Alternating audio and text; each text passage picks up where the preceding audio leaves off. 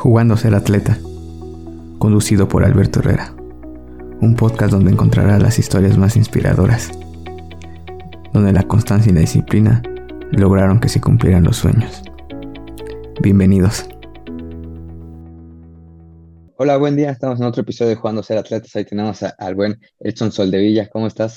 Hola, hola, mucho gusto, muy bien, muy bien. ¿Y tú qué tal? Muy, bastante bien, la verdad que aquí este, emocionado porque la verdad que creo que de, tus historias son de las más inspiradoras que, que he podido llegar a escuchar y quería que nos platicaras un poco porque tal vez eh, últimamente te ha sonado mucho, pero pues yo, yo sé que llevas ya bastantes años en este deporte. ¿Nos puedes ir contando ahí un poquito de cómo inicias y ya ir, ir viendo cómo, cómo fue esa progresión. Pues sí, tengo como unos 10 años, empecé a correr, yo fui futbolista 100% y, y, en la normal del estado pues me tocó que me inscribí en los talleres muy tarde y, y en fútbol no había cupo, entonces me mandaron al taller de atletismo en contra de mi voluntad. Y no, me encantó el deporte y me empecé a adentrar y me empezó a gustar más. Y estaba en el taller pero nunca, nunca hubo una mejoría así muy, muy concreta. Y después de este tiempo, pues, después tuve una, después tuve una enfermedad, tuve cáncer, me diagnosticaron con cáncer y, estuve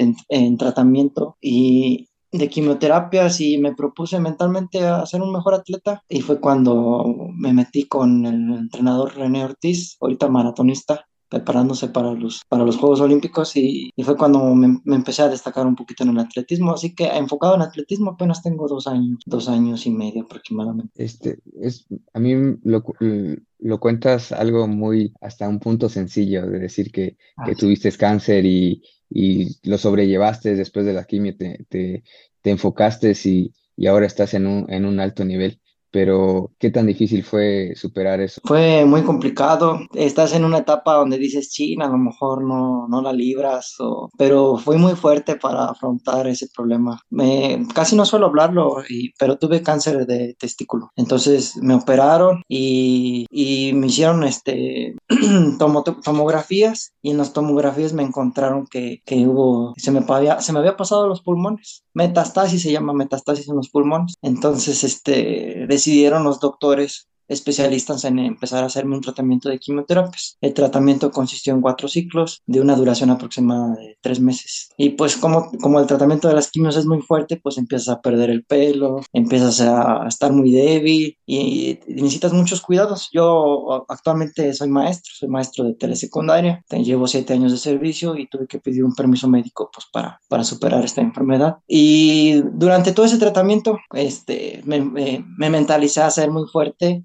y dije, cuando libre esta, me voy a hacer, me voy a dedicar a ser un mejor atleta. Quiero ser buen atleta. Y, y todos los días, pues los quimios, las quimios que mi tratamiento duraba desde las 8 de la mañana hasta las 2 de la tarde. Y mi mentalidad no era, ching, voy a morirme, no, nada eso. Mi mentalidad siempre fue, voy a ser bien chingón para correr. Y así fue todos los días, todos los días, todos los días, hasta que, hasta que me volvieron a hacer tomografía, se dieron cuenta que mi cáncer ya no avanzó, en que tenía que estar en cuidados de hecho, ahorita estoy recibiendo cuidados, cada seis meses tengo que hacerme tomografías, cada tres meses me hago análisis de sangre porque son obligatorios y, me, y, así lo supe sobrellevar y, y empecé a entrenar eh, como se debe y así está este pequeño resumen de lo que me pasó. Esto pasó en agosto del 2019 y me liberaron en, en enero 2020. Entonces, pues te comentaba que pues desde el 2020 empecé a entrenar, entonces voy para los tres años que te había dicho hace rato. Cuando, cuando una persona pasa por ese proceso, tiene un, un ritual, se puede llamar de, de,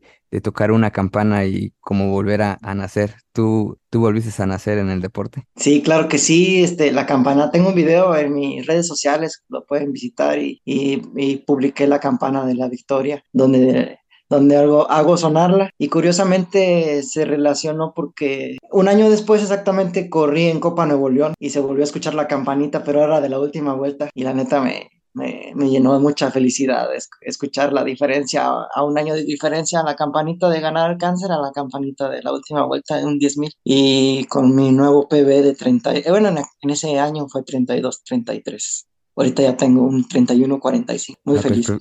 La, no, la verdad que muchas felicidades, la, la perspectiva cambia y la mentalidad que, que tienes nos enseña que, que todo, que la mente te puede jugar a favor o en contra. Y tú tú la, la sobrellevaste y la controlas muy bien, que, que has tenido excelentes resultados. También haces un cambio en ese momento, nos platicas de, digamos que antes venías de una forma tal vez un poco amateur, corriendo bien, pero te topas con el buen René Ortiz y haces un cambio totalmente de, de, de, del entrenamiento. ¿Qué, ¿Qué tan difícil fue ese cambio? Porque pues vienes débil de la enfermedad y quieres sobresalir en el deporte. ¿Cómo fue ese proceso de, adaptación a, un mm, nivel alto, le llamemos así? No, fue un cambiazo.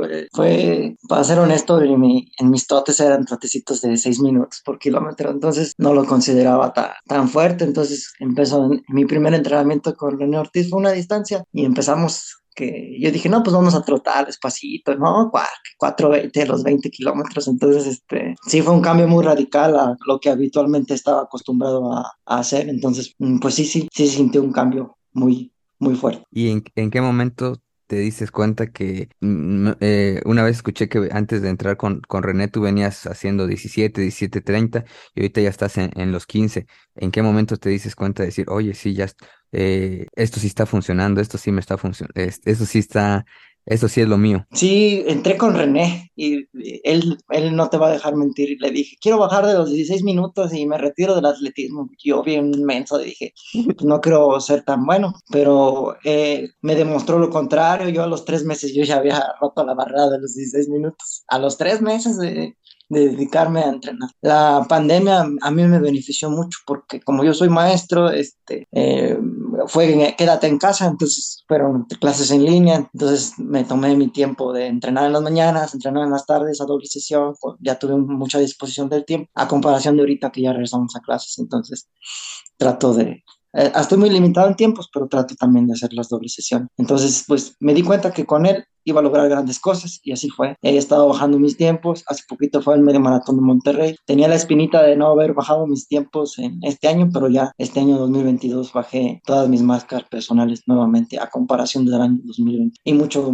a comparación del año 2020, 2020 perdón. Sí, he visto, ahorita estamos platicando de tus marcas porque hay, vas a esa progresión que, que cualquier atleta le gustaría tener pero ahorita en este momento, ¿qué tan, tan difícil o cómo te has adaptado a ya trabajar y seguir manteniendo esos entrenamientos de calidad? Pues em, a veces cuando es que entro a, trabajar a las 8, entonces trato de, de coordinarme, tengo que salir de, de, mi casa a las 6 de la mañana a hacer mi sesión suave porque hacer mi sesión fuerte en la mañana no me alcanza el tiempo, tengo que estar trabajando ya a las 8, entonces hago mi sesión suave en la mañana para ya a las 7 ya estarme alistando para ir a trabajar. Y en las tardes, pues ya a partir de las 4 y media, 5 ya tengo que salir, está medio largo el entrenamiento para maratón, entonces, y esa es la forma en la que me acomodo. Más aparte, pues atiendo un equipo, un equipo que se llama Lobos aquí en Río Verde. Y, y también se me va un poquito de tiempo, pero lo hago con gusto y trabajo para una prepa en el taller de atletismo, Prepa Celestino de aquí de Río Verde donde también lo hago con gusto. Ya es mi pasión el atletismo, ya forma parte de mi vida y me gusta lo que hago y, ser maestro también es mi pasión, entonces para mí es un gusto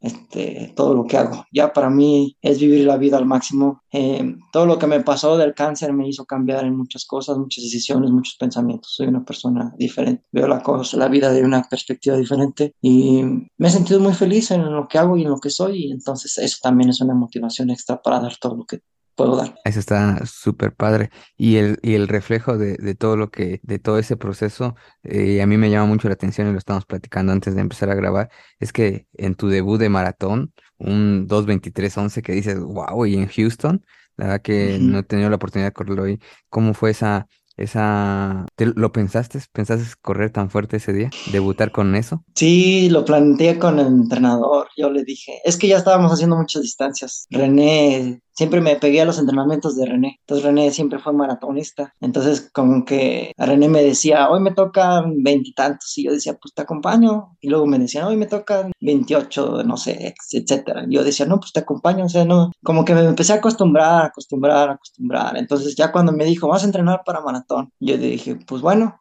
entonces no se me hizo pesado porque René ya me ponía a hacer distancias con él, entonces se me acomodó. Entonces empecé a entrenar para el maratón y, y, me gustó y planteamos la carrera desde los tres meses antes, tres meses y medio que me empecé a preparar, ya sabía que quería correr a a ese ritmo. Nos preparamos para correr ese ritmo y desde que empecé en la línea de salida ya estaba mentalizado, voy a correr este ritmo cada kilómetro. Y si, checas mis parciales, mi primer medio maratón en el, en el maratón lo pasé 1.11, 30 y el segundo 1.11, 32, 1.11, 33. O sea, fueron ritmos controlados y fue una, un evento que, que estaba fríamente calculado y un evento bien planeado y todo resultó bien. Y eso fue lo que me ayudó mucho a, que el maratón me funcionara. Ahí fue el inicio de, de un año súper exitoso porque después viene la Copa, eh, te vi eh, rompiendo tu récord y también te vi en un medio maratón, creo que es de la Autónoma de San Luis. Que también, ah, sí, corrió. Eh, ahí creo que ese tenías muchas ganas de ganarlo. Ah, sí, es, sí, sí, sí, ese tenía ya siete años corriéndolo y como yo corría, pues se puede decir que a nivel amateur o a nivel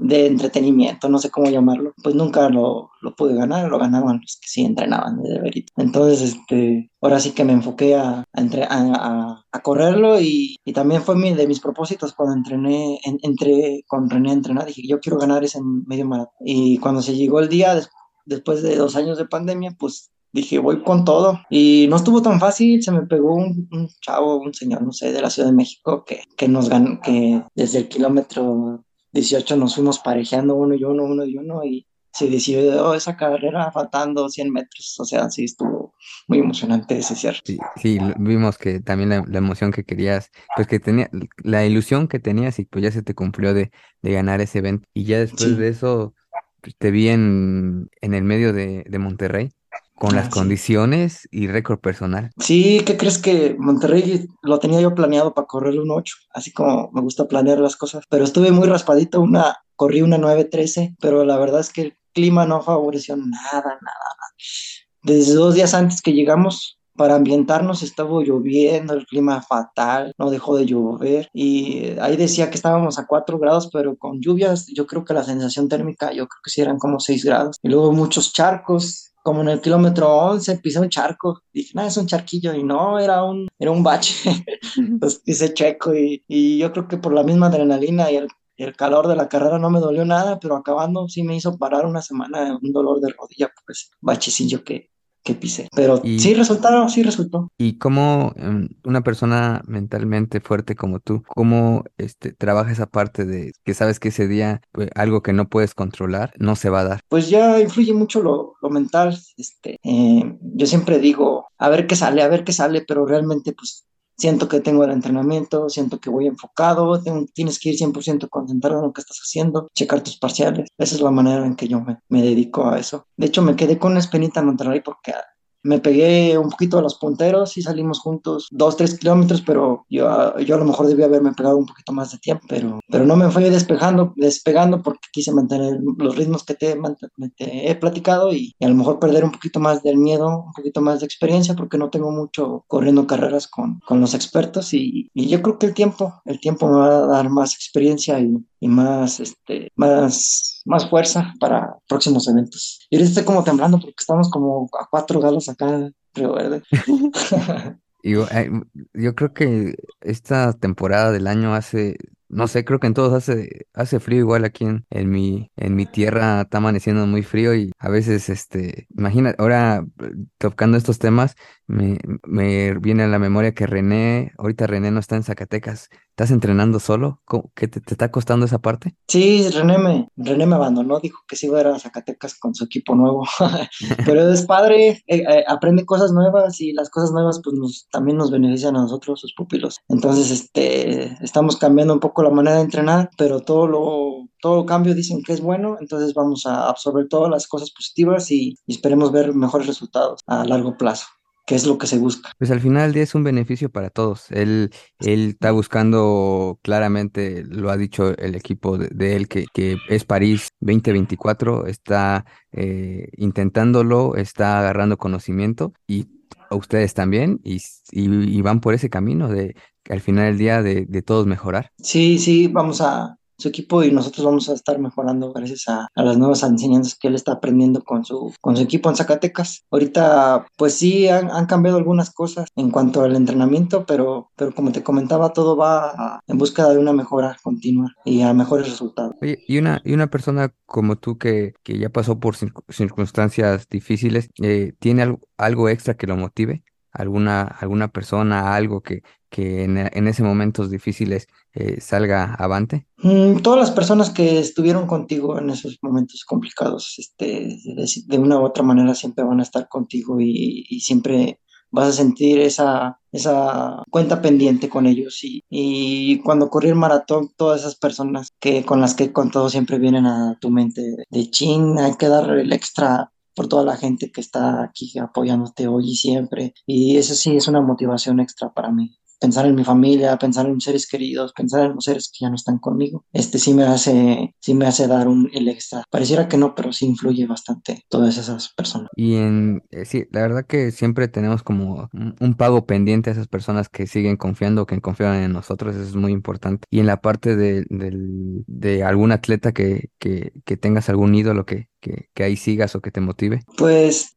a veces pienso en ídolos, a veces veo sus marcas y, los veo muy lejanos, pero sí sigo, sí sigo a los, a los maratonistas, a, a Bekele más que nada por sus grandes, sus grandes hazañas y al Roach, que también tiene grandes hazañas. Entonces, este, claro que sí, todos tenemos una persona que nos inspira. Y aquí en México, pues al, grandísimo Arturo Barrios y a Juan, Luis Barrios, que, que son los que son más, han más, más han destacado aquí en el, en el país. Sí, son los, pues es el, las dos mejores, ellos tienen las dos mejores marcas de, del, del 5000 y hablando ahorita de, de marcas que vemos París 2024, que son unas marcas, eh, eh, no, no puedo decir irreales, pero son unas marcas que, que nos ponen a pensar que se tiene que mejorar bastante y se puede mejorar bastante y que el camino siempre va a ser hacia adelante. Sí, estaba viendo las marcas que pidieron para los Juegos olímpicos están muy, muy, no sé cómo decirlo, muy complicadas porque pues son los, prácticamente son los récords mexicanos, tendríamos que romper los récords mexicanos para poder clasificar, pero pues bueno, eh, lo, es que los atletas africanos nos ponen la, vara muy alta para todos los demás, como a todos los sudamericanos, este, pues ahora sí que el que más cerca está de, ya conseguirlo pues es el brasileño Don Cemento, pero de ahí en fuera no sé quién más de la marca, por ejemplo, para el maratón. Sí, va a ser un, pues va a ser un duelo eh, no solamente para México, sino sino para Latinoamérica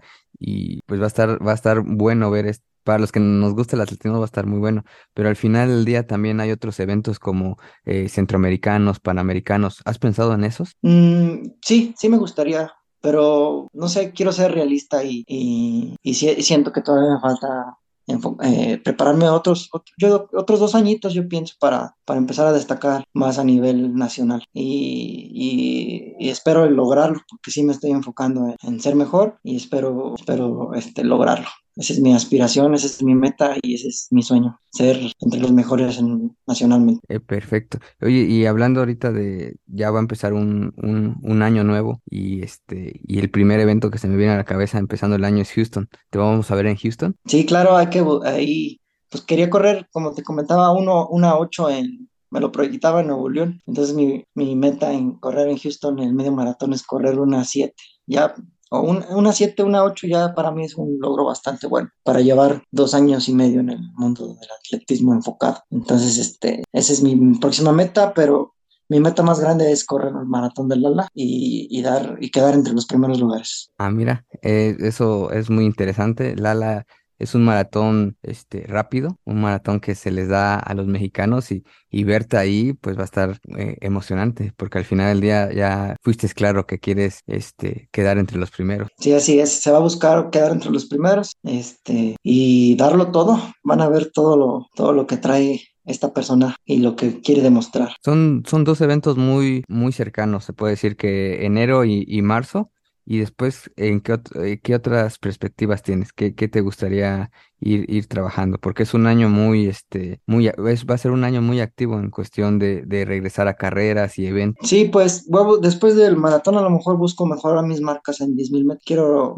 otro de mis metas es bajar de los 30 minutos el 10.000 y, y bajar de los 15 minutos el 5.000. Yo creo que rompiendo esas dos metas me, me enfoco 100% ahora sí al maratón y el... Sí, esas son mis metas a corto plazo. Eso sí, veo que, este, bueno, como nosotros sí, sí no estamos viendo, no, la, gente no va a ver, veo que le tienes mucho aprecio a tus medallas. ah, sí. Que algunos las dejamos olvidadas y veo que tú las, le tienes un cariño a cada uno de los eventos que has ido. Sí, cada medalla es un recuerdo, un recuerdo mío. Desde las tengo acomodadas a como empecé hasta la última que he ganado. Ahorita pues las tengo contadas, tengo 202 medallas aquí en mi, en mi habitación y, pues son recuerdos bonitos. Si una persona viene y me dice, oye, ¿esta medalla de cuándo es? Yo te sé decir de qué se trató ese evento, porque como que le tengo un cariño especial, como que siempre me gustó. Cuando empecé a correr me gustó el atletismo y, cada una te deja un recuerdo, un aprendizaje, una enseñanza o, una historia.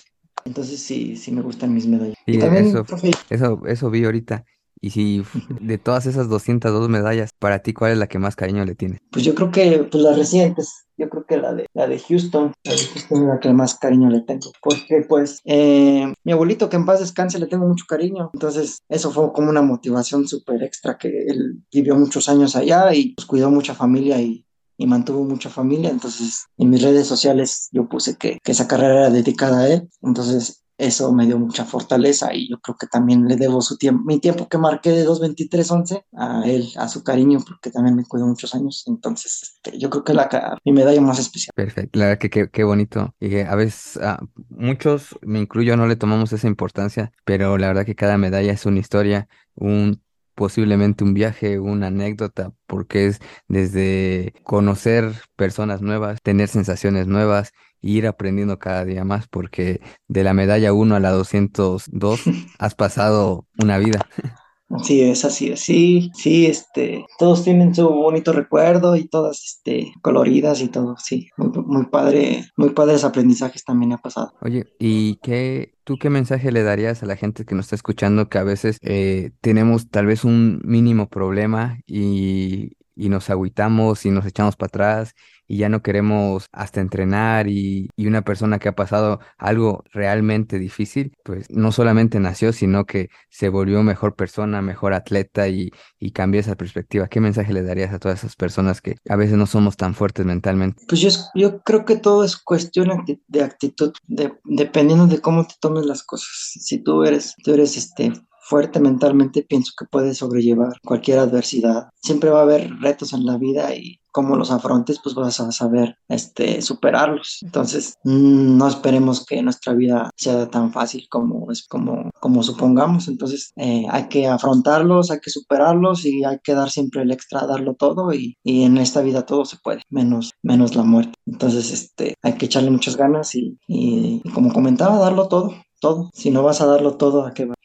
sí, eh, tienes, tienes mucha razón y esa, eh, esas palabras a mí me, me, llenan porque te digo, a veces mm, la mente es muy, muy traicionera y a veces, mm, no sé, también en la parte de, del cuidado físico, porque ah, yo creo que también eh, Tú hacías deporte antes, pero a veces mucha gente nos tiene que pasar algo para poder empezar a cuidar esta, este, este templo que nos ayuda a cumplir sueños, metas y, y a veces no, no valoramos esa parte. Sí, la vida siempre te va a poner pruebas y, y uno no va a entender hasta que te dé un alto. Entonces, este, uno aprende más las cosas cuando te pasan cosas muy malas. Pero, pero al, al que te pasen cosas buenas también hay que tomarlo como un reto. Y el reto, pues, es para que tú madures como persona y para ayudar a sobrellevarlo y, para sacar todo lo bueno que tenemos en, nuestro, en nuestra mente, en nuestros corazones y pues darlo todo. Todavía se puede dar el extra a todas las cosas que hacemos porque a veces nos quedamos a media. Yo en los entrenamientos, pues mis compañeros, mi entrenador no me va a dejar mentir, yo trato de dar siempre todo. Rara vez he faltado a entrenar. En estos dos años y medio, te aseguro que en un faltado algún entrenamiento contados, yo creo que con los dedos de una mano. A mí casi nunca me ha faltado, gustado faltar entrenamientos y eso, gracias a eso, pues me ha ayudado a mejorar estos dos años. Sí, la, la disciplina es un pilar muy importante para, para el crecimiento de un deportista. Entonces es algo que, que se te admira, la verdad bastante. Sí, muchas gracias y, y, pues sí, es lo que me ha ayudado a, a mejorar la disciplina más que nada. Sí, a veces se nos junta que el trabajo, a veces se nos junta este, enfermedades, porque también me ha pasado, a veces se nos junta problemas familiares, eh, problemas económicos, pero en como le, te comentaba hace un ratito, en esta vida todo tiene. Sí, exacto. Oye, ya para terminar, la verdad que una plática muy amena, la verdad que ya la queríamos platicar. Eh, pues eres una persona ahí activa en redes sociales. ¿Nos puedes dejar tus redes sociales para la gente que, que te quiere seguir y aprender un poco más de ti y seguirse motivando? Sí, claro que sí. En Instagram estoy como edson.soldevilla y en mi Facebook personal es Edson Esaú Soldevilla Díaz. Para cualquier cosa ahí estamos en contacto y este, mándenme un mensajito y platicamos de cualquier cosa. A veces hay personas que se comunican conmigo que han padecido problemas de, de cáncer y me gusta darles consejos. Ya se han, acercado conmigo como unas 15 personas y yo nos echamos una plática y, y me ha gustado apoyarlas eh, y de cualquier índole también echamos una plática. Pues la verdad que Edson, ahí muchas gracias. Eh, este primer episodio es solo para que la gente que no te conozca se inspire un poco más, te conozcan un poco más. Y la verdad que me va a dar mucho gusto invitarte más adelante al podcast y que ya nos estés contando que rompiste tus marcas. Eh, la verdad que nos estés contando que te haya ido muy bien en, en, en Lala. Tenemos mucha ilusión de, de, verte en Lala, de que estés entre, eh, que logres tu meta, que estamos seguros que toda esa disciplina y ese trabajo que has hecho pues va a tener frutos ese evento. Y al final del día pues está abierto este espacio para este, que nos sigas contando y nos sigas motivando. Sí, claro que sí, muchas gracias por la invitación y para mí es un gusto platicar contigo y con quien tenga ganas de echar una platicada y, y cuando gusten, estoy para servirles y, y, vamos a seguirlo dando todo por este deporte que tanto me gusta y, y, y apoyar como siempre lo he hecho en lo que en lo que se pueda. Perfecto. Pues un abrazo a la distancia y pues estamos en contacto. Sí, igualmente saludos, ahí estamos en contacto. Gracias. Jugando ser atleta, jugando ser atleta, conducido por Alberto Herrera.